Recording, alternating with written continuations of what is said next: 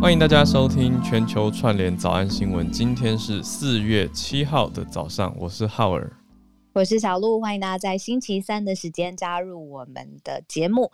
那你现在听到的是 Podcast 的版本。我们每天八点到九点在 Clubhouse 上面的现场节目之后，这个版本呢，就是让大家可以呃平常不受时间、空间任何的限制，让我们的声音常常陪伴你。没错，今天的题目呢，一样是横跨了好多好多好多地方，包括北韩啊、美国，还有英国，再加上一个每一个人都切身相关的健康保养，怎么样抗老化，这些很好的习惯哦，都在我们今天的节目里面跟大家讨论，也有很多精彩的来宾对谈，我们就一起来听哦。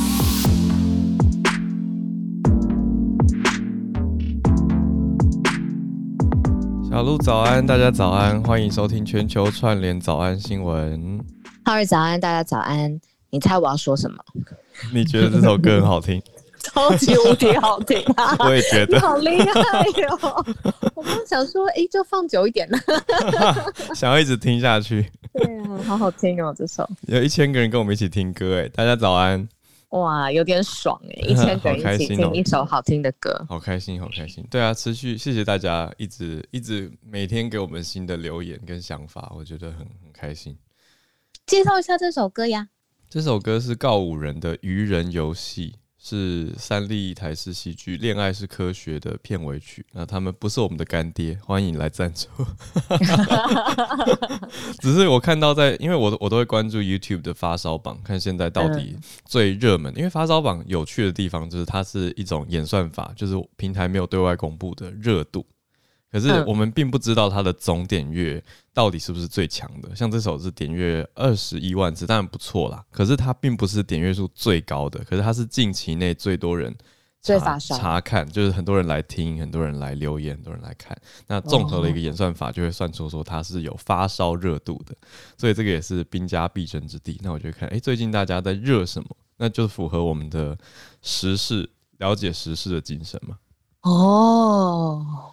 对啊，这首歌我 我也是第一次听啦，就是我看到那个热度榜，然后有时候就是一种一种感觉，好像觉得大家可能会喜欢，很有感觉。我刚刚听了很喜欢，嗯嗯，告五人愚人游戏，谢谢大家陪伴我们一起。那今天已经星期三了，嗯、按照浩尔昨天 鼓励我们的，就是他再撑两天又又放假了，所以。大家跟着我们一起，今天也全球串联起来，希望可以给你很多活力。然后，哎、欸，今天这个礼拜的确觉得有一点短哎、欸，嗯，因为就是少了一天，然后有很多事情嘛，大家回归工作岗位上面，一定有很多廉价要做的事。是啊。所以，然后，哎，刚好我们今天有一个跟健康生活有关的，嗯、这个我们之前没有尝试过，但是我们就想说，年纪这个问题，所有人都躲不了。我，我，我，我，我算是我是九月出生的，所以我在所有的年龄层，就同班，就是上学的时候，我在同班里面都是最小的那个。嗯，所以我在呃，九月不是最整整届最前面的吗？哎，我就是早读了一年这样子。哦，你哇，嗯，哇嗯，好强。然后，所以我小时候都觉得我就是最小的啊。然后什么养生啊，嗯、什么保养皮肤啊，离你很遥远。对啊，什么不用变，不用怕变胖这种事情，好嚣张哦。想说就是，是反正就是我们整届其他同学都要担心，但我不用担心。对，就是只有我不用。然后结果呢，现在就是就是追得气喘如牛，各种保养养生，然后各种，反正啊，年龄这件事情就是。终究会降临在每个人身上，不如早一点养成好习惯。嗯、所以，我们今天呃，开辟了一个新的生活健康。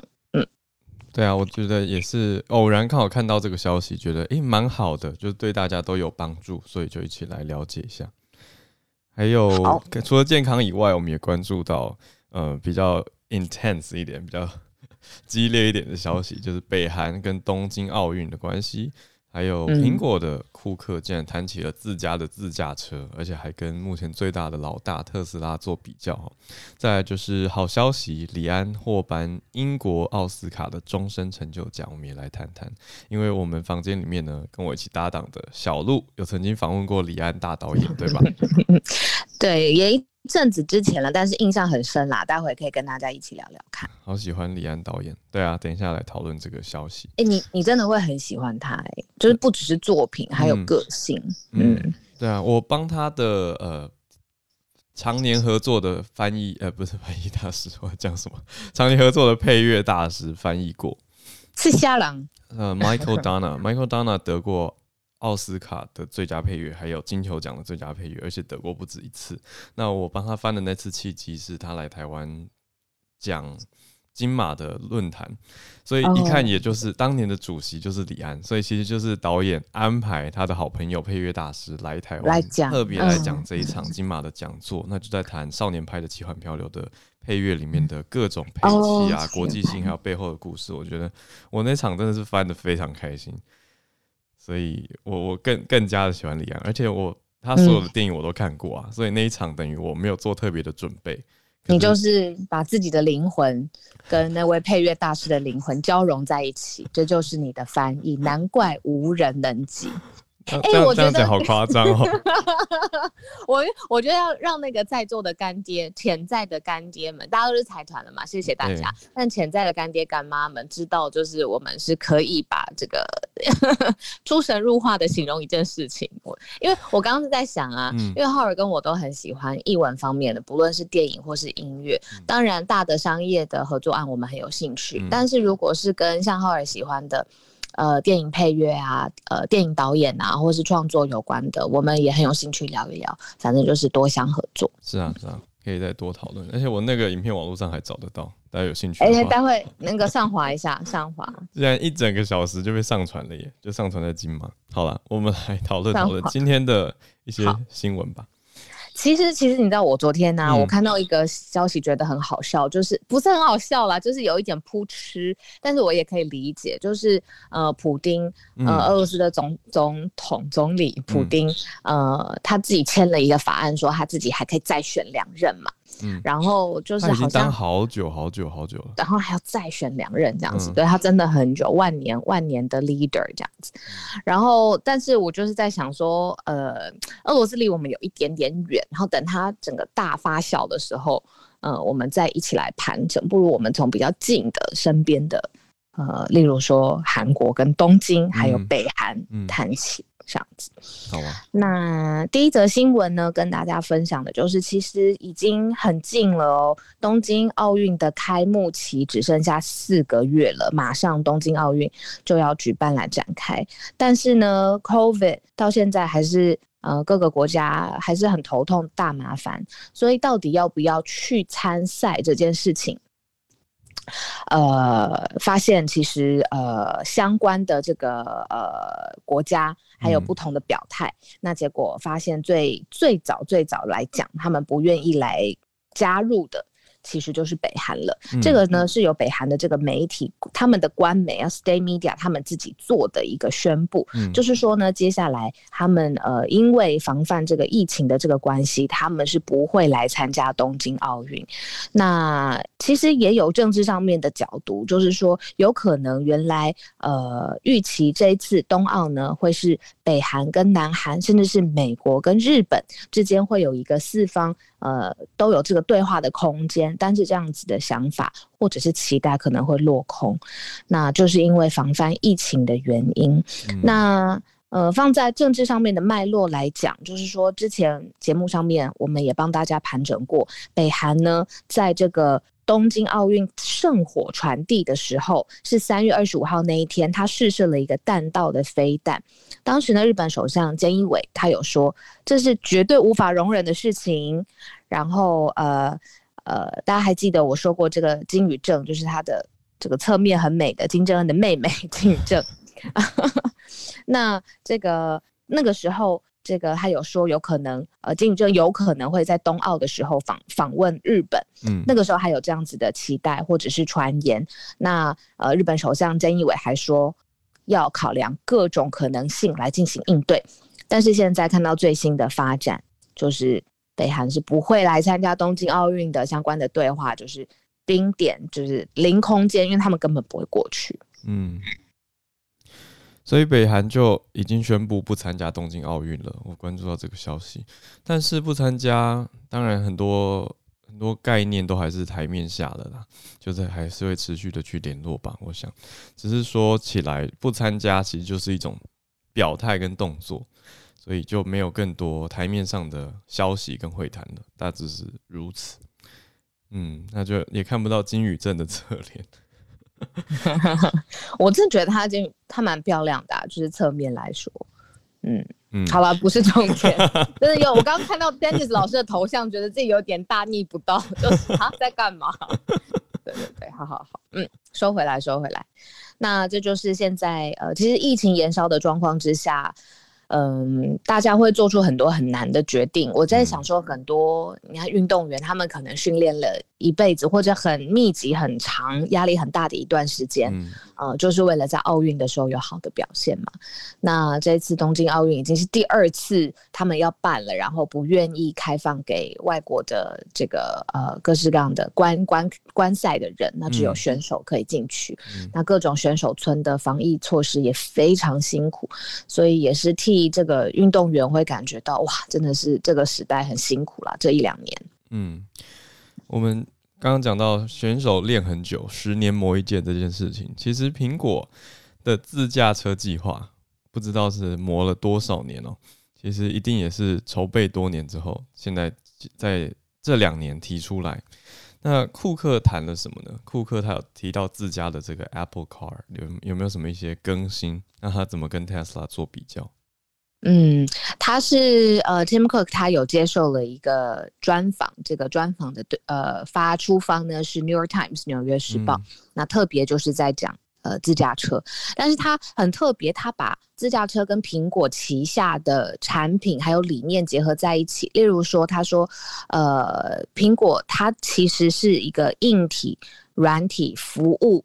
的交叉点的最好的黄金集合，嗯、他说那是神奇事物发生之处，所以呢，他认为 magic happens 吗，真的 Where magic，天哪，他才会说话。呃，所以呃，苹果他说苹果跟自驾车其实是最理想的搭配，知道吗？市场上面对于呃苹果呃要不要进军这个自驾车，很多很多的计划甚嚣尘上。我记得最早可能一四年、一五年那个时候就说啊，苹果秋季发表会。呃，美国小天后 Taylor Swift 就会开着自驾车进入那个现场。好久以前，我都记得，我那时候好期待，因为我要转播嘛。嗯。但是根本没有，你看到现在都二零二一年了，所以到底 等很久。对，到底是什么？那市场上面也很好奇，因为他跟呃 Elon Musk 两个人应该算是现在科技界神般的男人嘛。那这两个男人他们怎么互相评价呢？呃，Tim Cook 他说他对这个特斯拉。呃，表达钦佩之意。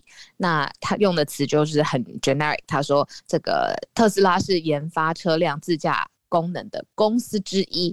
也就是说呢，市场上面不是只有你这个 player 啦，就是呃，苹果他们当然就是。呃，自驾车来开发的话，嗯，呃，他们就是最最有利，而且当然站在自家的角度来讲，就是是 where magic happen 的地方。嗯、那所以也就是特斯拉是 one of the player。然后呃，而且库克还说，他接下来呢会继续在当担任 CEO 的时间大概十年左右。嗯、目前呢没有辞职的计划。那所以，因为他是一年的时候，十年内有可能会离职喽。呃，没有离职的计划，他会在呃继续领导苹果十年，十年之后不知道会发生什么事情。哦，但是现在没有辞职的计划。Tim Cook 已经当大概十年了，没错，今年八月就十年了。嗯，嗯哦，对啊，那他他大概六十岁吧，我记得。所以，嗯，我觉得大家不知道大家有没有印象，就是 Tim Cook 他就是在十年前左右涨了苹果的大旗之后，一开始其实很多人还不是那么看好，特别是大家很多人是贾伯斯的粉丝嘛，就会一直觉得说，哎呀，这个贾伯斯走了以后，苹果就怎么样怎么样。那后来的高峰大概就是苹果的市值估值。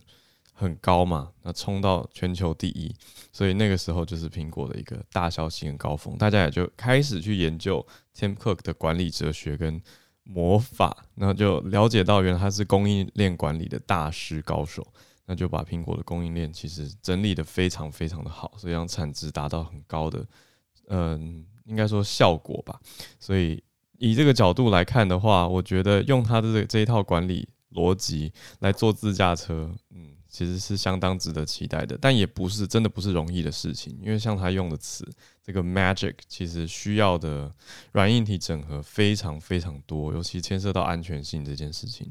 那之前曾经我们在节目上面提过，说苹果是找了找了现代汽车合作嘛，可是消息后来更新是没有这件事情了，就是他们的谈谈谈谈到后面就没有下文了，所以目前苹果的自驾车合作伙伴还没有还没太明确，但是一直在放出这些消息，其实就是希望市场也去关注跟期待了。我自己则是采取一个观望的态度。好，对不起，我这边要更正一下，嗯、我刚才呃、嗯、是说他没有预期，是没有预期，Tim Cook 没有预期未来会在呃领导十年的时间，因为他已经上任十年了嘛，他没有预期会再做多久，但他目前没有辞职的计划。嗯嗯嗯，更正一下。嗯嗯嗯。好，这个是目前看到他可能也就是丢出一些刺激市场的消息。啊、但我讲一个好笑的，就是关于自驾车跟特斯拉这件事、啊。嗯、我本来曾经很向往特斯拉，可是我向往的是它自动驾驶的功能。可是后来我跟身边懂车的朋友聊完一圈以后，他们发现我对车其实没什么热情。他们听完我的需求就说：“那你找一个司机就好了呀。”我就觉得很有道理，非常有道理，算起来还还比较容易达成。可是我以为你是好奇那个呃科技的进步感呢？因为我在特斯拉刚进台湾的时候，我就去采访了。嗯，那我就进去坐在车子里面，我就觉得哇，好舒服哦。可是我完全没有一一秒想要拥有这台车。嗯，因为我就会觉得你只是想要做自己的事情，在开车的时候。没错，没错。我觉得要理清自己到底想要什么，不要跟着别人追求。很重要，你看我这样省下几百万，省下几百万。对啊，那关于帮浩尔还有一个司机这件事情，也有劳就是各位财团还有干爹干妈，真的真的真的继续的支持我们节目，谢谢大家。对，好，这个司机我偶尔可以用一下吗？可以，可以，我去刷屏的时候，哈尔可以，可以，可以。好的，好的，好，我们继续轻松一点的消息。嗯，呃，浩尔非常喜欢的导演李安有一个英国奥斯卡是什么意思？就是在英国等同于奥斯卡奖的这个奖项吗？应该说是很多国家其实都有影视学院，就是 Academy 这件事情。嗯、那他们会颁发 Academy Award，比如说日本也有，所以大家会讲说，哎、日本奥斯卡，那其实是日本影艺学院所颁发的。奖项，那在日本的确也是最高殿堂级的影视大奖。那在英国其实也是一个 Academy Award，所以它才叫做英国奥斯卡。我们就是这样子去称呼它，但是它不是说等同于啦，而是英国影艺学院所颁发的奖项。嗯，明白。那这次又颁给李安，而且是终身成就奖，我觉得意义非同小可。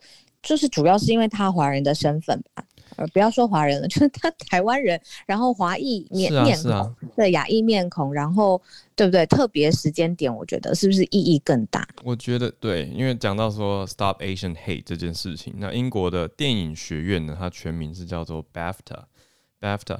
那 BAFTA 颁发的终身成就奖，这次所颁发的是历史上第一位颁给华人导演，的确就是。历史上第一位的华人，所以目前也是唯一的一位。那当然，李安已经得过奥斯卡，还有英国电影学院奖，还有金球奖这三大世界电影奖最佳导演奖了嘛？那现在又要得到，因为大家知道终身成就奖比较特别，中各家影展啊，各家电影节的终身成就奖通常都会先公布，而且有一些单位其实会把终身成就奖颁发给。已经过世的优秀影人来肯定他们的成就，但这这几年本来就没有规定说只能颁给已故的影人，呃，在世的当然也没有问题，只是都会优先公布，所以现在才把消息公布出来。那至于英国电影学院奖呢，就是英国奥斯卡这个称呼的奖项呢，还没有。总体的颁奖就是还没有颁奖典礼，我也不知道他们今年有没有什么消息，我还没看到他们是不是要办虚拟的还是实体的，因为今年有非常多，今年跟去年非常多影展都改成完全线上化。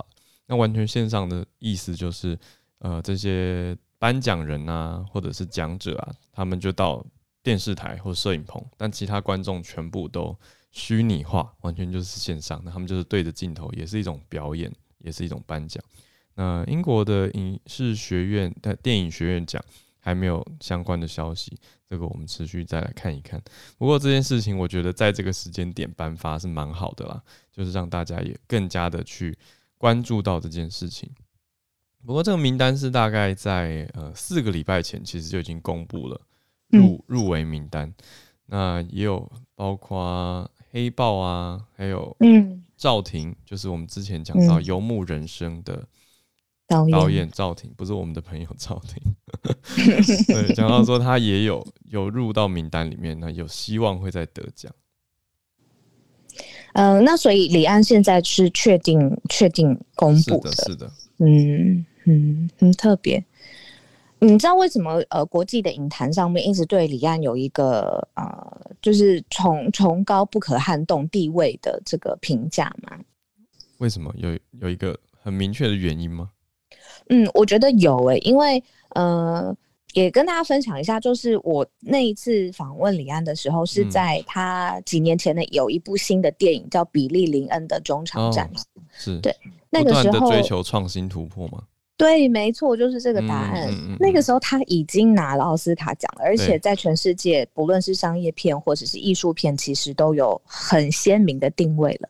他大可以就是 轻松，或者是呃，按照他原来的喜欢的题材，嗯、但是他选了一个他不是很熟悉。他真的在访问访谈的时候，他有说他完全根本原来不太用手机联网的一个人，他挑战了一个是全世界。电影工业里面，当时都没有人试过的一个叫三 D 四 K 一百二十格，嗯，全部集合起来这种全超高画质啊，就是超高帧幅，对不对？就是每秒它的 FPS 每秒的影格超级高，所以画面精致到不行。我还记得我是在纽约看那部的，那我在纽约看的时候，就是啊，首先票价很贵，因为它是特殊规格的放映，所以不是每个戏院都可以放。然后第二就是。现场看那个画质有点太好，我第一次感觉到画质太好这件事情，就是会觉得呃毛细孔都看得清清楚楚，我好像没有需要看到演员脸上的那个毛细孔太细，对不对？对。然后当时其实票房我只能说一般，因为可能很多人、嗯、对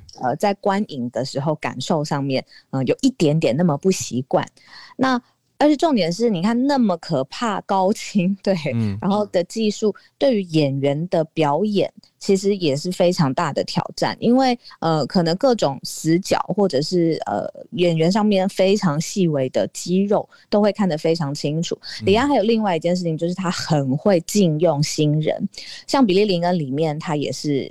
全部的这个班底都是新人，是他相中的。嗯，那他的呃新人的辨识的能力也会呃造就这位新人之后的演艺上面路途上面的发展。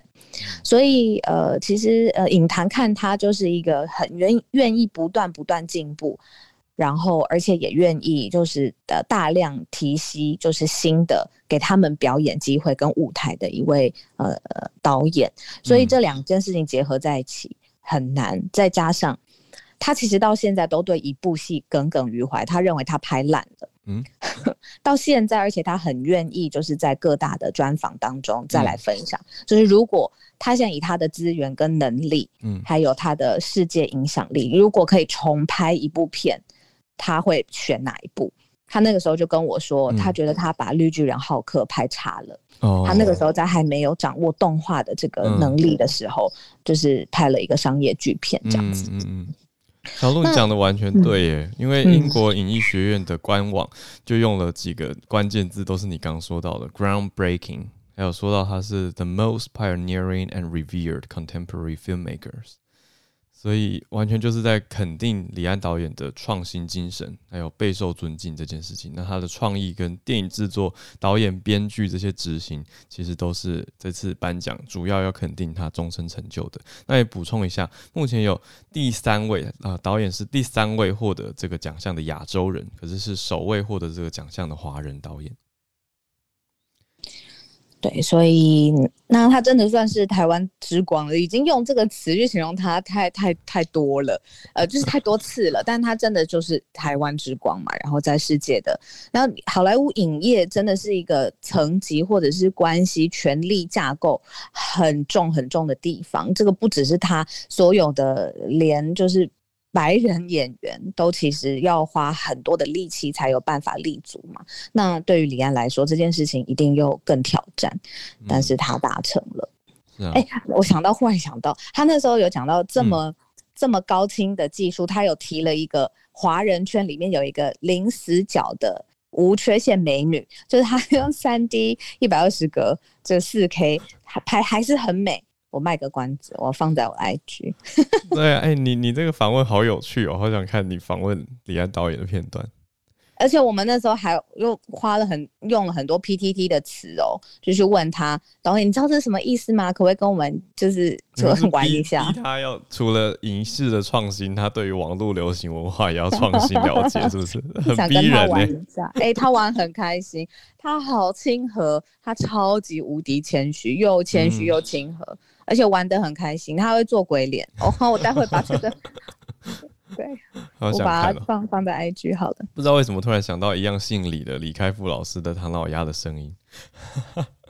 哎、欸，他们真的很很很很厉害，多才多艺的。而且我想到我们现在这个房间里面的三千多个朋友，当时很多人应该也都在那个我们专访李开复老师的房间里面，也有听到那个唐老鸭的声音，太强了。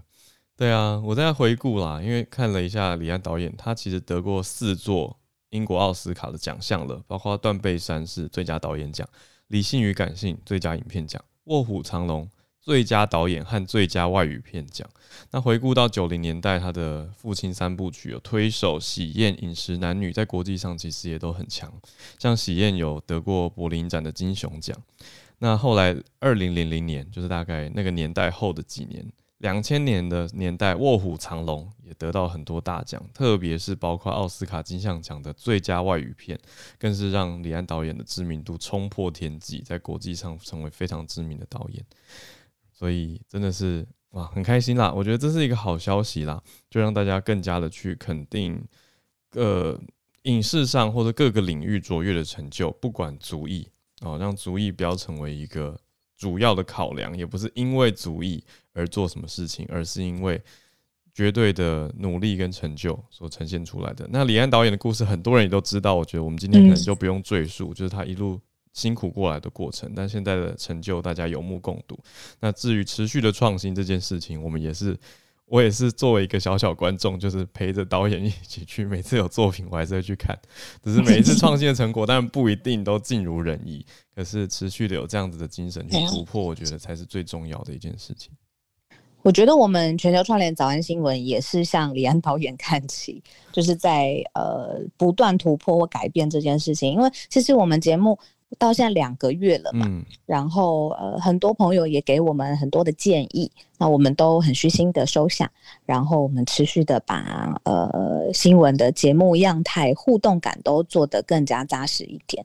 那个时候，呃，李安导演他有说，他希望用技术这个一百二十个三 D 四 K 做一个更清晰的电影梦。嗯。嗯，电影对他来讲是梦想，但是他希望用新的技术让这个梦更清晰。那我觉得放类比来说，就是呃呃，新闻工作其实一直都是我最爱的工作。那也是还好有这个平台，有大家让这个工作更立体、更有意义。那所以。我我觉得我们喜欢的人、喜欢的偶像，也会在潜移默化的过程当中影响我们怎么做事情，然后面对自己工作的态度。我觉得那个时候是访问李安之后给我的一个很大的启发。会耶，真的会。那既然讲到李安导演，他比我们资深很多很多嘛，那我们还要持续的努力、持续的创新这个路上，我们是不是也要注意好保养？这一题会不会转很硬？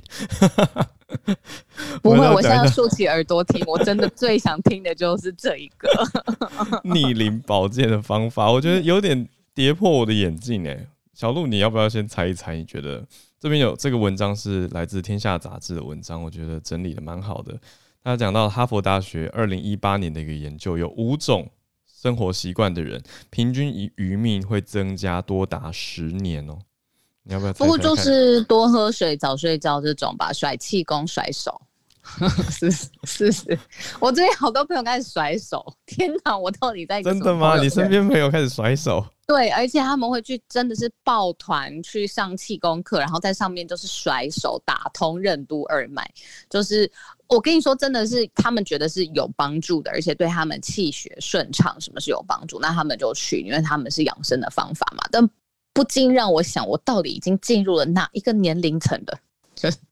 好，请告诉我们，你你有讲中五个，其中一个就是规律运动，规 没有啦，没有强制要甩手，规律运动是其中一个。好，我我就不卖关子了。这五个呢是健康饮食、规律运动、保持健康体重哦哦，大家不要说哦，我自己很可以控制我体重起起伏伏的，好像觉得自己很厉害。他是建议要维持一个健康的体重，不要过度的起伏。再来第四个是不喝过量的酒精，最后一个是不要过量的吸烟。所以我觉得呃有一些蛮好理解的，因为这几个讲起来都觉得嗯好像都跟平常常常在提倡的很像嘛。可是我觉得比较特别的大概是保持健康体重这件事情，平常不会特别强调，因为说不烟不酒这件事情，然后不要过度的烟过度的酒，这两个其实平常很多人在呼吁了。那健康饮食跟规律运动也常常听到，可是底下有几个。概念，我觉得，呃，特别是其中一个让我觉得很惊讶，就是顾好牙齿。哦，这是细节。他有提出说，如果要对抗老化的过程，有三个好习惯。第一个最大的是顾好牙齿，我觉得这个很不直觉。他说，口腔健康跟老化有很大的关联，因为刷牙竟然可以对抗心脏病哦，还可以预防失智。因为很多事情回归到美国国家卫生研究院的。调查是说，这跟发炎有关，因为其实很多人人体是慢性发炎的状态，那发炎就是身体对抗受伤或感染的反应嘛，所以你的口腔卫生要是有一些状况的话，出现出现过量的细菌，就会有蛀牙跟牙周病的问题，这个时候低程度的慢性发炎就会一直存在。我就想说，哇，这其实蛮恐怖的，那一直没错啊，就是我们的免疫系统就会一直在处理。真正呃一直在处理这个慢性发炎，那如果遇到真正的威胁，比如说老化相关的疾病的时候，效率其实就会比较差，因为免疫系统平常都忙于处理这个慢性发炎的状态了。所以换言之，慢性发炎其实就是会引发老化的。但是如果好好刷牙的话，可以减缓这个过程。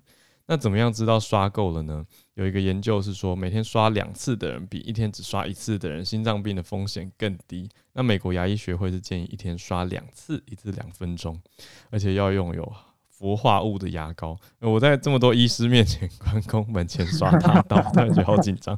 不过我们这边好像还没有牙医师上来啊，有之前史书华牙医师。啊，有有来讲过，不是不知道他在不在啊？我记得，我记得，我记得。对啊，盾牌牙医。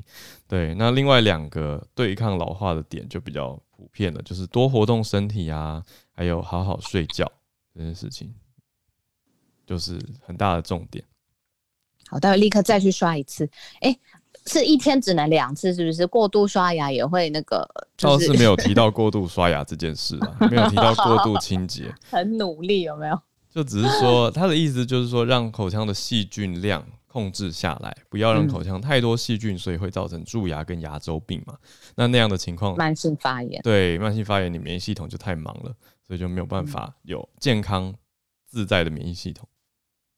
这很重要。嗯，所以我倒是觉得这个一开始有点跌破我的眼镜，哎，没有预期到这件事情。但是口腔，嗯，对啊，对，身体发炎不 OK，是的。嗯也是希望大家跟着我们一起，就是早起的时候也注意身体健康，然后跟着节目一起长长久久啦。嗯，所以现在在听的朋友，可能马上开始拿去旁边刷起牙，再刷一次。对啊，因为我前几天、哦、没有人举手了。前几天有遇到一个好朋友，他就说我们节目每天陪伴他起床，我就觉得很开心。我就我就关心了一下他的生活起居跟时间。那他是九点半到十点要进办公室的。的人哦，那他刚好八点起来是梳洗梳化的时间，所以他说听着早安新闻就可以帮助他醒脑，慢慢从晨间这个苏醒过来。而且为了想要听新闻，就会比较定闹钟，而且逼自己要醒来参加这个新闻的时间，我就觉得还蛮感动的。他就说他一边梳化就会一边听我们的新闻。我觉得应该蛮多人都这样子的耶。嗯，嗯，很棒啊，就持续谢谢大家在在持续的在听我们的早安新闻，我们会继续努力。那现在就是全球串联的时间了，所以各位朋友如果有什么想要跟大家分享的话，还有包括我们长期上来支持的林世璧孔医师，还有 Dennis 老师，都可以上来跟我们交流讨论。那今天我要跟大家请个假，然后把接下来讨论的时间交给我的好伙伴浩尔，因为待会要去呃帮政府主持一个记者会，所以这个、哦、对啊，接下来三十分钟的时间。呃，来交给浩尔来陪大家聊聊天，然后跟大家请假，我到时候再跟问一下浩尔，就是看今天大家分享了什么，我来自己做功课补齐。没问题，主持顺利，谢谢谢谢大家。帮记者，帮帮政府，帮政府，帮记者，对对对对。好，我们明天同一时间见，我这边先告退，好好加油了，晚点说。好，拜拜拜。好，我们今天有持续有许多好朋友，包括哇，我看到人在伦敦，根本就是大半夜的。Pauline 竟然还在哦，很晚睡哦，欢迎上来，欢迎上来，还有很多朋友，谢谢大家。那么有一位是没有要开麦克风，但是我就邀请他也上讲者台，大家也可以看一下他的 bio，非常好认哦，就是乌漆嘛黑呢。为什么我这样说呢？是为了帮助大家去找到跟点入。那你说乌漆嘛黑，可是点进去看到哇，其实是很认真、很严肃、重要的消息，就是今天晚上他们举办了一场。天佑泰鲁格祈福演唱会就在 Clubhouse 上面哦，所以各位可以来看一下这位 Vikers 他的头像。那他也很客气说没有要开麦克风跟大家宣传，所以就用大家用比较安静的方式，可以稍微一边听我们其他包括孔医师跟大家带来疫情跟疫苗的最新消息，我们一边听也一边看一下这个消息，了解一下。那如果晚上时间可以的话，其实都可以参与到这个我觉得非常有意义的天佑泰鲁格祈福演唱会上面。好，那来到台上的孔医师，孔医师现在有在开车吗？孔医师早，赶快讲完，就等一下就可以开车了。谢谢医师又持续带来新消息。嗨嗨嗨，我想分享欧洲的消息。嗯，比较细节的来讲，因为现在世界很多地方都在面临所谓第三或第四波。对啊，这几天台湾的新闻可能比较多在报日本。对，那日本其实现在消息有点乱，我想先整理。我比较确定的英国，呃，对不起，欧洲跟英国的消息。嗯嗯，那这个上礼拜大家在休息的时候，大概都有看到一个这个法国封城了哈，嗯，这样子的消息。对啊，法国总统马克宏出来公布了哈。嗯，那我现在有一个感觉，就是英国跟欧盟，英国已经脱脱欧了嘛，嗯，那他们好像在走向一个不同的不同的方向哦。对，那。法国在前天，他公布一天新增案例是破六万。嗯，我后来了解一下，好像因为假日的关系，他们可能有几天的案例是集中一天报了哈。那昨天是回到一万，可是问题是六万还是蛮多的。嗯，那个一天新增的案例在前天是超过美国的，是 竟然有一天可以超过美国这样哈。对啊，那其他欧洲各国其实也都有这种所谓第三波这个。数字又往上的状况，比方说波兰新增两万人，意大利两万，德国一万，哦，等等，这个欧盟各国几乎都是往上走的上升段。那我刚刚提到的这几个国家，嗯，法国、波兰、意大利、德国，他们全部打完两季，嗯。全部都打完的人，其实都还是个位数。嗯，那至少打一季呢，好一点啦，终于破十了哈。各自是十四、十二、十三、十二这样子。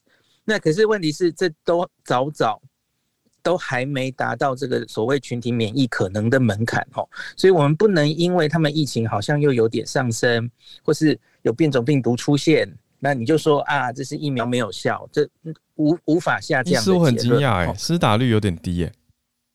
很低嘛，哈，对啊，那低的原因有几个？嗯，有有，我想主要有两个，一个就是呃，vaccine hesitancy，那他们其实一直都不只是医护人员了，哈，呃，一般人跟医护人员都一样，他们其实对疫苗施打的犹豫嘛，都一直在，嗯，那第二个是供货的问题，那供货的确有限，嗯，然后进的量也少，那第三个就是最近还在一直在进展的议题就是。血栓的问题哦，血栓的问题，因为之前出来的数据这个礼拜会连开四天的会，对，嗯、那会有一个初步的结论，也许一一两天内他们就会发一个更新的公告哦，我也在追踪这件事，目前还没有确切的消息。总之，这一切的一切都会让那个施打率慢下来。嗯，那所以是你看到这么意外的数字哈。嗯，那马克宏他是三月三十一号他就电话宣布法国封城，四月三号晚间第二度进入全国封城。他们其实在过去这个冬天，他坚持住了，他他没有封。对。他他撑过去了哈，那他也觉得那个时候的那个时候的选择没有错，嗯，那至少冬天还是度过了嘛。可是现在又面临新一波，然后 ICU 啊，什么医疗又有一点接近濒临崩溃的边缘，所以因此他觉得现在。也该做这件事情哈，嗯，那学校一样又要关闭，就是又回到去年四月的状况这样。那马克龙就说啊，施打施打疫苗不要停啊，嗯、然后十六岁以六十岁以上啊，怎么样都有接下来的计划，详细大家可以看一下 bio 哈。那可是英国是另外一个风景了哈，嗯、等一下 Pauline 也许可以补充一下啊，嗯、那个他们至少施打完一剂，Pauline 跟我说当地新闻每天更新，其实已经超过五成了。那《纽约时报》对，呃，至少是打一季的，超过人口的五成。嘿，三月底就超过了。嗯，那《纽约时报》的资料，我我不知道是不是为什么，呃，比较晚一点哦，它是写四十七 percent。那打完两剂是八点一，哦，这个有点低哦，打完一剂是四十七这样子。那可是它跟以色列一样哦，以色列则是五十九哦。打完一剂的五十九更高哈，已经六成了。所以大家想一下，这个四十七跟五十九，假如再加上已经得过的人，嗯、我觉得他们大概已经很接近理论上的群体免疫了。对，理论上的。对，所以因此他们每天现在新增的案例数，还有新增的死亡数，那个整个曲线是非常让人舒服的往下的。嗯，我觉得这看起来真的就是。分两边，然后欧洲各国就还是现在这种开开关关的循环。对，可是英国跟以色列似乎在往一个不错的方向走，而且他们在考虑。就是分阶段在解封了哈，英国比较谨慎这一次哈。Pauline 等下也许可以相比之下，英国算是很惨重啊，我真的是用这个词，因为英国之前的疫情数字实在是非常非常的难过嘛，所以他们现在我觉得这是一个很惨痛的一刻，所以现在积极的要施打疫苗，跟以色列有不一样的背景概念，对，是两边采取的措施是很像的。然后我有一个隐忧是哈，英国施打第二剂的比例非常低，那是因为他们的 strategy 就是拿到了疫苗哈，尽量先施打广泛的人群，然后把第二剂延后到十二周之后打。那这个其实，在学理上其实是不支持的。我之前可能有跟大家讲过，像辉瑞疫苗明明就是间隔二十一天打，对啊，在临床试验中，十二周，对，他就他就如同 AZ 一样，直接给他弄到十二周后去。他其实完全就是公卫的观点，防疫的观点，就是先广泛一点，让大家至少有一剂嘛，就是平均分散给大家打。理想，嗯，很理想的想法，理论的想法，可是这其实是 risky 的。因为我们不知道你延后到十二周，这中间对只打一剂的人，他会不会免疫力会下降？对，那这里又是英国又可以跟以色列对照了。以色列其实只打第二剂的比例已经高达五十四 percent 了，嗯，以色列真的很猛哦。那所以我们接下来就是仔细观察英国跟欧盟的对照，嗯，还有英国跟以色列的对照，我觉得都非常值得参考。这样子，嗯。那明天我预告一下，我会整理一下日本的状况，因为这几天大家可能看到什么日本关东跟关西好像流行不同的变种病毒，这里消息有一点乱。容我也跟今天大家考虑的哦，东京奥运到底还要不要办，也许也有一点关系。我明天梳理好之后再跟大家报告。好，谢谢孔。那以上。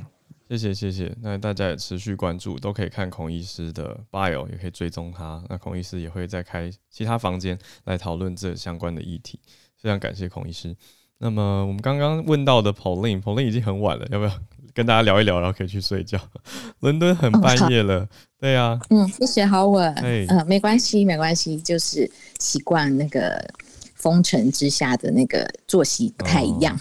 哦、嗯嗯，英国的状态如何？嗯，那我就先补充一下英国疫苗的状态，嗯、就是现在施打第一剂的成人已经接近了呃六成，就是在五十九点五 percent。那打了第二剂的是接近一成，就是大概九点七 percent。嗯，所以我们跟以色列可能是差距，就是差距在第二第二剂。对对。那封城措施的话是非常，真的是非常小心。我们到现在就是，呃，只有学校开放，其他的呃一切商店跟餐厅都是没有开放的。然后也许到四月十二号的话可以开放，那我们也是还在等消息。对。然后呃五月中的话才会计划开放，就是呃室内的餐饮。嗯，对。然后，如果一切都能够按照计划走的话，就是六月中，希望可以恢复呃比较像原本正常的生活。那我好奇疑问哦，就是因为我们在英国，其实像我们台湾人或者是华人，在英国常常是等于是移民嘛或外来的住客，所以这样算下来的话。会会不会影响到疫苗的施打顺序还有资格呢？嗯，完全不会，完全不会。嗯，就是呃，因为英国的 NHS 就是那个健保制度，嗯、它是呃所有人都是可以参与的。嗯，呃，就算是只有拿那个签证或者是呃在这边工作的，嗯，呃学生都是一样的，它是按照年龄来去给予那个施打的顺序。嗯，跟国籍或是任何的职业是比较没有相关的。呃，医疗人员当然是有优先施打，但是除此之外的话，都是很公平的。是。嗯，对，大身边的朋友，大家的对于打疫苗的想法呢，会有很排斥吗？因为刚刚我跟孔医师有提到那个 vaccine 呃 hesitancy，嗯，就是对于打疫苗会有一些迟疑的态度，对对啊，还是吗？嗯，是这样子吗？呃，没有哎，欸，我觉得英国跟欧陆，嗯，就是我所谓的欧盟国家是呃完全不太一样的想法，就是英国人民对于接种。他们的国产疫苗就是 AZ 疫苗，嗯、呃，接受度是非常大的，支持度也非常大，嗯、所以在 AZ 疫苗的施打方面，呃，推动的都蛮好的。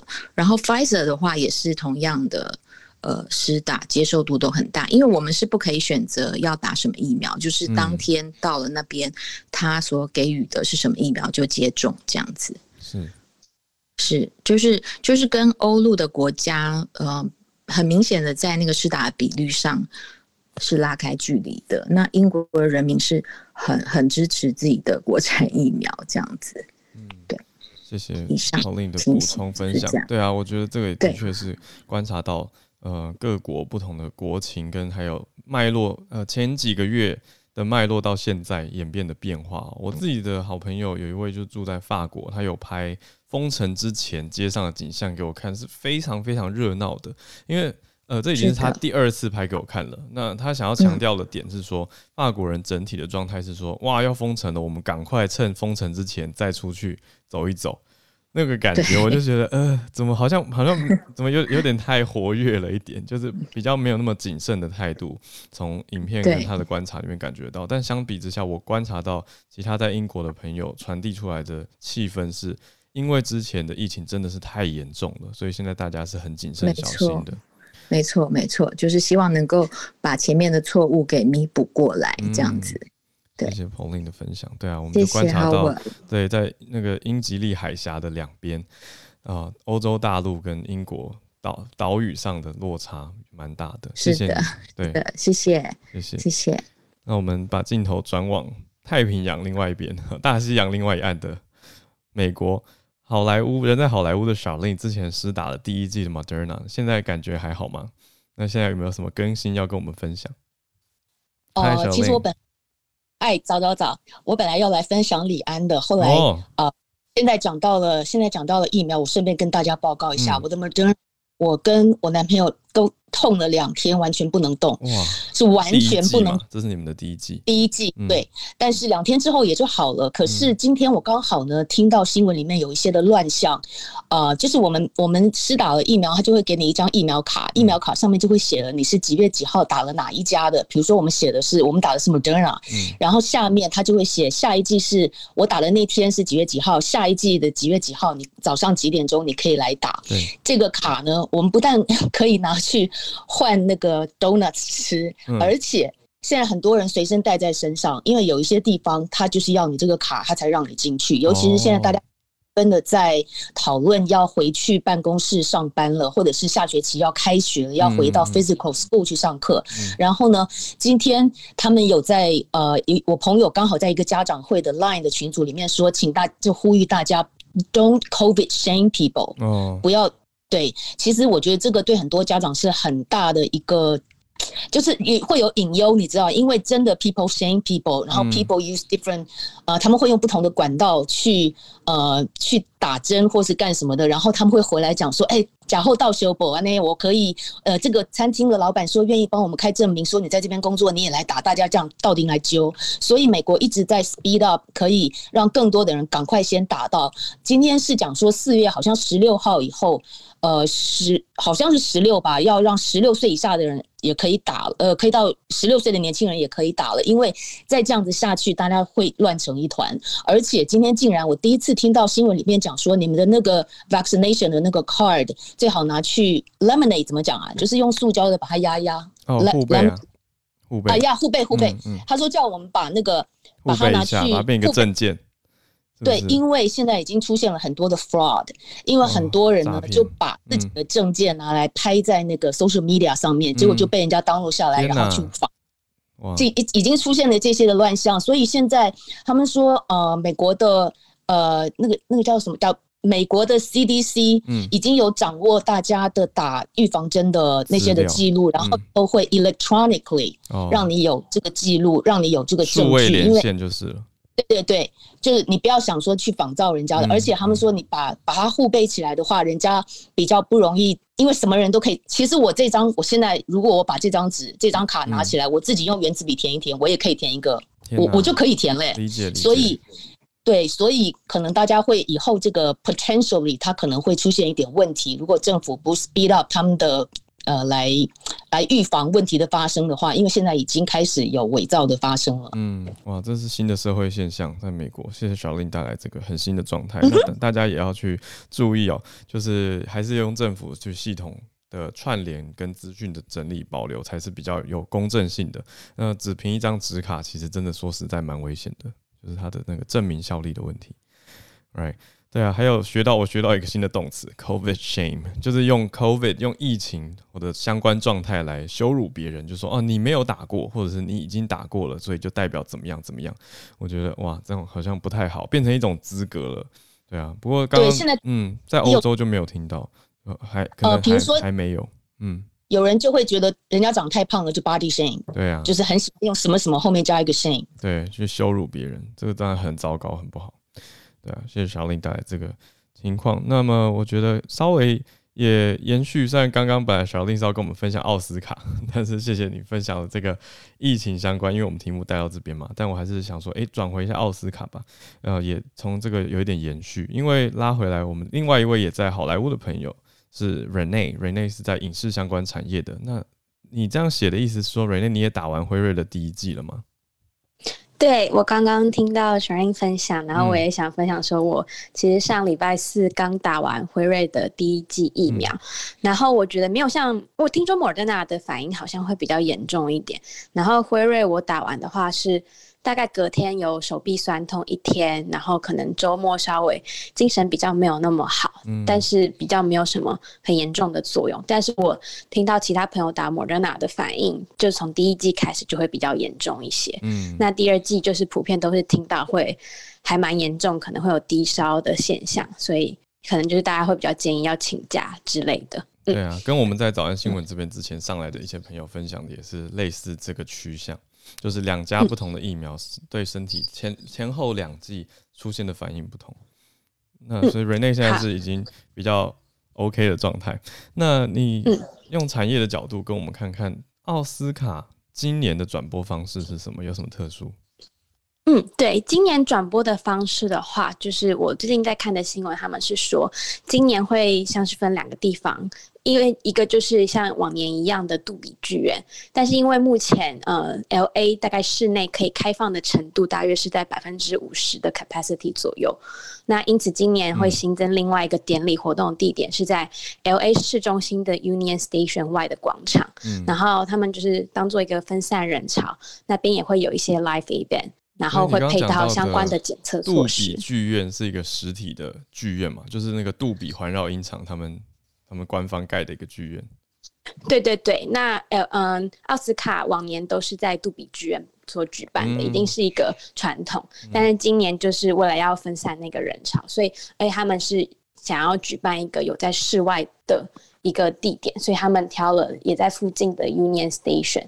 然后，但是其他的庆祝活动典礼都通通会取消，就是。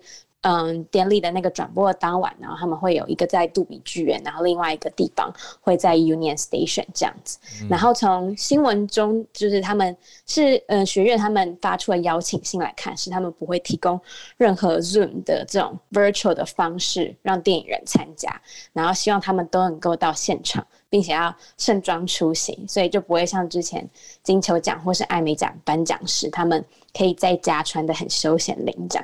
就是这一次奥斯卡是希望他们都可以盛装的，然后到现场。所以那这他们就可能会衍生出，还有目前还在嗯解决一些技术性的问题，嗯、尤其是像从二零一八年开始，奥斯卡就没有主持人这一个东西。嗯、那今年会有两个地点，所以就是看这一次的流程可能会怎么样做切换。嗯，对啊，两个地点哇，想起来举办起来也是蛮蛮辛苦的，而且应该还是有一些外国的影人没有办法实体到啊。那而且官方又不用 Zoom 连线，这样子的话要另外再设一些点嘛。像我在消息上看到是英国有八名电影人获得提名，所以呃奥斯卡在伦敦会设立一个颁奖典礼的现场，等于是说他们这次不比较不要大家都在家啦，就是大家要出门，可是出门一起在一个定点连线。这样可能比较热闹，还是有一些些的连接感，可是又没有到超大型群聚这样子的一个折中的方式。嗯，对，没错。然后就是像小鹿跟 Howard 分享，就是今年的奥斯卡亚裔的非常的出色跟演。那我自己是想说，现在最近就是这个 Hate Crime 的这个讨论也是在一个很高峰，然后所以就是很期待说今年的奥斯卡可能会因为因应时事可能会有一些。不一样的讨论，或者是或甚至表演，结果对不对？会在节目里面，也许会加入进去。嗯、很期待四月二十五号是颁奖典礼。谢谢。没错，今年四月二十五号，这就是我的分享。啊、谢谢 Howard，谢谢。那影视产业延续刚才李安导演得到英国奥斯卡终身成就奖的这个好消息，一粒百优奖。历史老师，历史老师怎么看李安跟断背山还有他的精神呢？这个题目。是不是？耶、yeah，Hello，大家早安。早。那个，我突然间看到李安这个题目，我实在是太开心了，因为好久在身边没有朋友一起跟我聊李安。嗯。但其实李安对我来说，其实他影响非常非常深远。嗯、就是我反而不是在断背山的时候被他吸引到，我是在他父亲三部曲的时候。嗯。因为我特别去注意到他在拍父亲三部曲的年纪啊，刚好是四十岁的中年。嗯。那。你知道，要对一个人来讲，他在一个非常状况良好的时候，他要去温柔是很容易的。如果他现在的家庭条件、经济条件、工作条件都特别好的时候，他当然可以写出很温暖的剧本。可是他在写父亲三部曲的时候，是他人生最困顿的时候。嗯，那我觉得一个人可以在这么大的沮丧、这么大的挫折的时候，还可以保持这样的温度，就让我觉得非常的感动。那。特别是他这部片，他透过了，其实我们不同年纪看会站在不同的视角，而你可能在年轻一点的时候会站在儿子的视角，你会觉得爸爸是很有问题的。可是有一个很好玩的点就是。我觉得在越成长的过程当中，会发现自己人生当中最去抗拒的父亲角色，也往往就是自己未来生活的模板。那我看了一下李安导演他在拍这三部片的时候，他的大儿子大概已经十岁了吧？嗯，所以我想他的那个心境应该很很复杂，但是他整理的非常温和之后，他有一种几乎白描的方式呈现在这个电影当中，所以我觉得这一点是我第一个佩服他的。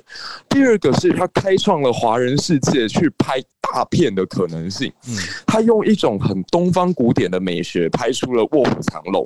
我觉得如果没有《卧虎藏龙》的成功，很难有后来张艺谋敢去尝试《英雄》也好，《十面埋伏》也好，《满城尽带黄金甲》也好，甚至是其他呃，我们台湾的导演侯孝贤后来敢去拍的《聂隐娘》，其实都还蛮深受《卧虎藏龙》当中这种美学的影响。那当然。当然，最后一部哦，这也是我在十六七岁以后，甚至更晚才看得懂的，就是断背山。嗯。我记得以前再更小一点，我一直会觉得同志的世界跟我自己的世界是存在一条鸿沟的，嗯，就是他们他们就真的不一样啊，他们就真的可能有一些行为上面是让我觉得不能接受的。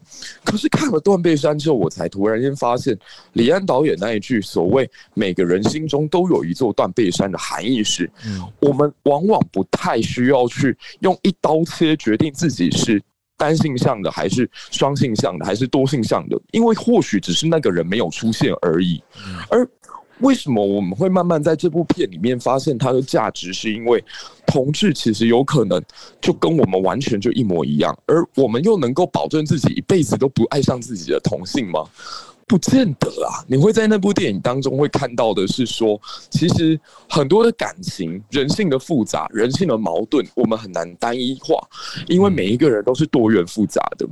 我我觉得我们东方教育很喜欢说，我们不要做一个双面人，我们要表里如一。可是又有谁能够真正做到表里如一？我是什么样子，是由我自己定义的，还是别人定义的？还是经过时间漫长的改变之后，我会呈现另外一个风貌？那我是双面。恋人吗？所以我觉得在断背山里头，其实他提供到的一个非常较大的角度去探讨这个很哲学性的问题，而且他用一种很温柔的方式让我们发现，每个人都值得体谅，每一种爱情其实背后都值得被我们祝福。其实每一段。破碎的爱情，它其实也可能只是源于最一开始最单纯的爱，所以我好喜欢好喜欢李安，而且我觉得李安最最棒的一点就是他可以做到表里如一。我我。观察到这一点是说，人如果是在镜头之下，他是可以做很多呃表情上面的掩饰的。唯有在发生临时状况的时候，他会展现最真实的自我。我第一次感受这么深刻是在二零一八年的金马奖，就是当傅予导演讲了。哦、台湾的那一段发言之后，其实当下按理说主办方应该要是尴尬的，就是啊，糟糕，那我怎么跟中国的这些明星交代？我怎么跟市场交代？我怎么处理接下来后续的问题？可是李安导演当时的那个表情之温柔，之不舍，之去同情说，哎。这个导演他讲出这句话来，他不知道背后背负了多大的一个呃能量在里面的时候，我看到李安的那个表情，我深刻的理解到他是一个表里如一，而且温柔到底的人。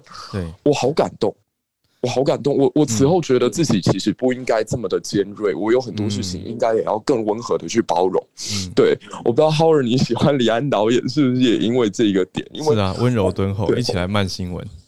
对，所以我就觉得我也沉寂到这个精神，那就觉得我们凡事其实要慢，就是我们在年轻的时候会觉得说，我要好快的去达成一个目标，我要大声疾呼，我要辩倒所有的人，我要跟所有立场不一样的朋友论战，我必须要最后说服他们。可是无论是 Dennis 老师或者是李安老师。在这个平台上面，或者是在其他的空间里头，让我学到更多的一点是，我们当看到不一样的观点、不一样的角度的时候，是应该试着去包容、理解，甚至是同理。唯有做到这三层，我们的社会才能够对话，而我们希望的总体目标才能更早一步的达到。嗯，好，我大概分享到这里。嗯，谢谢，谢谢一粒百忧解，谢谢你。对啊，我觉得这对李安导演是一个很棒的整理。跟回顾的想法的梳理，也谢谢一粒百忧解历史老师的观点。历史老师看电影很好玩。那么我们来讨论一下，Apple 人在东京。嗨，哈喽，早安。哎，你看到了北韩不参加东京奥运，有什么想法？是的，呃，我今天一样就是用两种面向，稍微跟大家简单的讲一下哦。嗯、呃，其实东京奥运它其实在一九六四年有办过一次，其实那个时候北韩也是没有参加的，嗯、所以蛮可惜。他们好不容易可以办第二次，但是北韩还是没有要来参加。嗯，对。然后，呃。其实上次北韩有缺席奥运，夏季奥运是一九八八年，然后在那个之后都是有参加的，所以呃，就是等于是他夏季奥运隔了这么久，他为什么决定不参加？基本上媒体上呃有两种比较大的看法哦。第一点是，呃，其实，在二零一八年平昌举办冬季奥运的时候，南北韩的关系就像度蜜月一样的好，甚至组成了合同的呃队伍一起参赛嘛。然后也连接到之后，南北韩有首脑会谈这样子。那可能他的不参加，他们有一方面觉得这个是在牵制韩国，就是文在寅的政权。对，然后另外一方面呢，呃，是因为呃从。呃，对北韩来说，其实他们是号称没有没有病例嘛，然后他们对边境也采取非常严格的管制措施。呃，从去年开始就完全没有对外国连接，包括他们去中国的火车，或是说呃飞机，他们都是没有飞的。所以他们觉得，呃，现在北韩的状况是，他医疗体制非常非常的脆弱，他们也许没有办法承受，如果他万一来了日本比赛之后，他把这个病毒带回去，在国内蔓延会怎么办？所以他们就倾向比较保守，不愿意来参加。那这部分是媒体的看法。那其实那网友当然也是。看新闻就有很多想法，我也稍微看了一下大家的想法。嗯、网友也分成两派的意见哦。第一种是呃，因为现在刚刚孔医师有稍微提到说，日本也迎接第四波的疫情，啊、然后呃，现在关系越来越严重，因为他比较早解除那个紧急事态宣言。昨天呃，大阪就七百一十九人。然后东京也将近四百人，三百九十九人，全国现在是两千六百五十六人。然后大部分是呃变种病毒，但是关东跟关西的那个变异株不太一样，就是不同型的病毒，但是传传播速度好像都变快。那现在有新的呃防疫措施，就是它不再不再所谓的紧急筛选，它改成什么？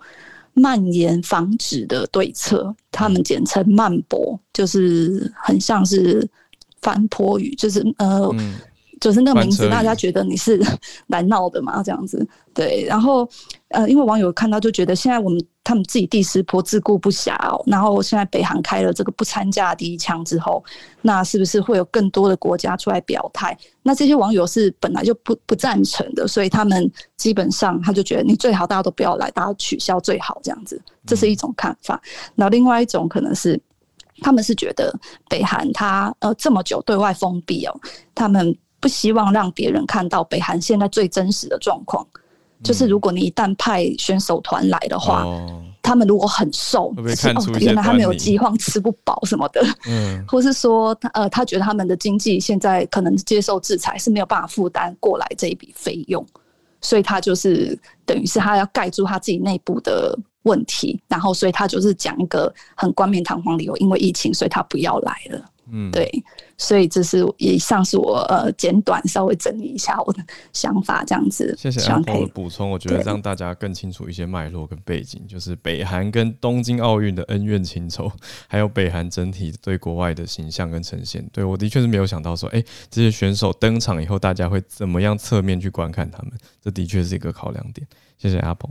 那最后，我们今天最后一位讲者朋友是 Eric，Eric 人在美国旧金山。谢谢你跟我们持续的连线，之前也上来跟我们聊过很多次。今天是讨论美国疫情的情况跟现在的社会情况吗？啊、呃，对，那个只是想分享一下，就是是呃，拜登他今天宣布，就是呃，本来是五月一号，美国所有成人可以打疫苗，嗯、现在提前到呃四月十九，就五十周，对他用的都可以打 eligible，对不对？就是有这个资格。呃有这个资格，然后其实现在已经很多三十几个州都已经所有人都可以打，然后美国接种率也不错，三十二 percent 的人打了一剂，然后十九 percent 的人已经呃就是我我 fully vaccinated，嗯，对，那觉觉得有那种 solid light at the end of tunnel，就看到隧道隧道尾巴的光。光的那种感觉，嗯、对，然后啊，对我自己有打了，然后身边也越来越多朋友有打，然后就觉得整个氛围的感觉，然后好像现在美国确每天确诊也不是世界第一了，已经是巴西，就是巴西有那个变异是比较优势一点，但是，嗯，嗯，对，就想分享一下这边的氛围这样。对啊，而且你还有在 bio 里面提到六月十五号，这是一个什么关键日期？这是加州自己设定的吗？对，那加州就是说，如如果那个呃那那时候，然后就是呃每个人就呃可以打疫苗嘛，然后如果确诊率低的话，嗯、那就不再对商店的 capacity 做任何限制，这样、哦、就现在还是有。现在现在目前还有，比如说店里面的人数不能超过多少，或者是餐厅不能有多少群聚这样子。对对，那就是六月十五是一个目标，那那个时候可能就不做限制，就是可能还是要戴口罩了，但是说就是政府不做强制的限制人数。嗯，了解，对啊，大家还是会有点小小担心那个口罩的状态。那如果都有戴口罩的话，其实就已经会有效降低很多。当然还是呼吁大家保持好的这个公共卫生习惯，所以持续的多洗手、戴口罩。那已经看到，就像我觉得 Eric 讲的很好哦，就是看到隧道尽头的光，the end of the tunnel，终于可以看到一些些的机会，就是好像再过几个月会有比较好转的情况。所以大家持续的谨慎、持续小心，相信会越来越好。对啊，然后而且美国国务卿还有宣布说，美国要给其他国家疫苗，是不是代表说美国也想要去？帮助其他有需求的国家。对对，他好像呃昨天还前天的演讲，嗯、然后就是呃，因为他是说美国刚才自己先打，因为我们本来是那个就是确诊最高的国家嘛，那自己先打，那再来可能到年终的时候，美国很有可能会有疫苗的剩余，那就比较希望可以帮助其他国家。那还有像比如说台湾有签了美国莫德纳五百零五万剂嘛，那希望那时候可以供应，嗯、然后、啊、呃。呀，因为基本上美国不管是 Pfizer 或莫德纳的那个 Johnson 讲效果看起来都不错嘛，像以色列打的是辉瑞，就是 Pfizer，然后呃确诊率已经下降的非常低呀。嗯，非常谢谢 Eric。对啊，我觉得是蛮好，这些都是蛮好的消息。今天礼拜三给大家一个很好的振奋，星期三小周末，而也在这边刚好差不多是我们全球串联早安新闻今天来到一个句号，所以呢，持续的谢谢大家也。欢迎大家啊，继续各位财团和水军都可以抖内捐助我跟小鹿的咖啡啦。那我们今天差不多的就到这边。我想要点播的是萧煌奇的新歌，大家可能不知道，他一个礼拜前发了一首新的歌，叫做《送吼你也上吼》。我在讲什么？好，上吼你也瓜，我就放给大家听一下。那我们今天就在乐声中慢慢的结束今天的早安新闻。明天早上八点到九点，我们持续。浩尔跟小鹿会在这边陪伴大家一起度过早晨时光，还有各位所在地的时光的这一个精彩的一个小时。今天也谢谢所有上台的朋友跟我们分享这么多精彩的观点、观察、感受，都非常欢迎大家，谢谢。那我们就来听听萧煌奇《上吼你也瓜》，我们明天见，拜拜。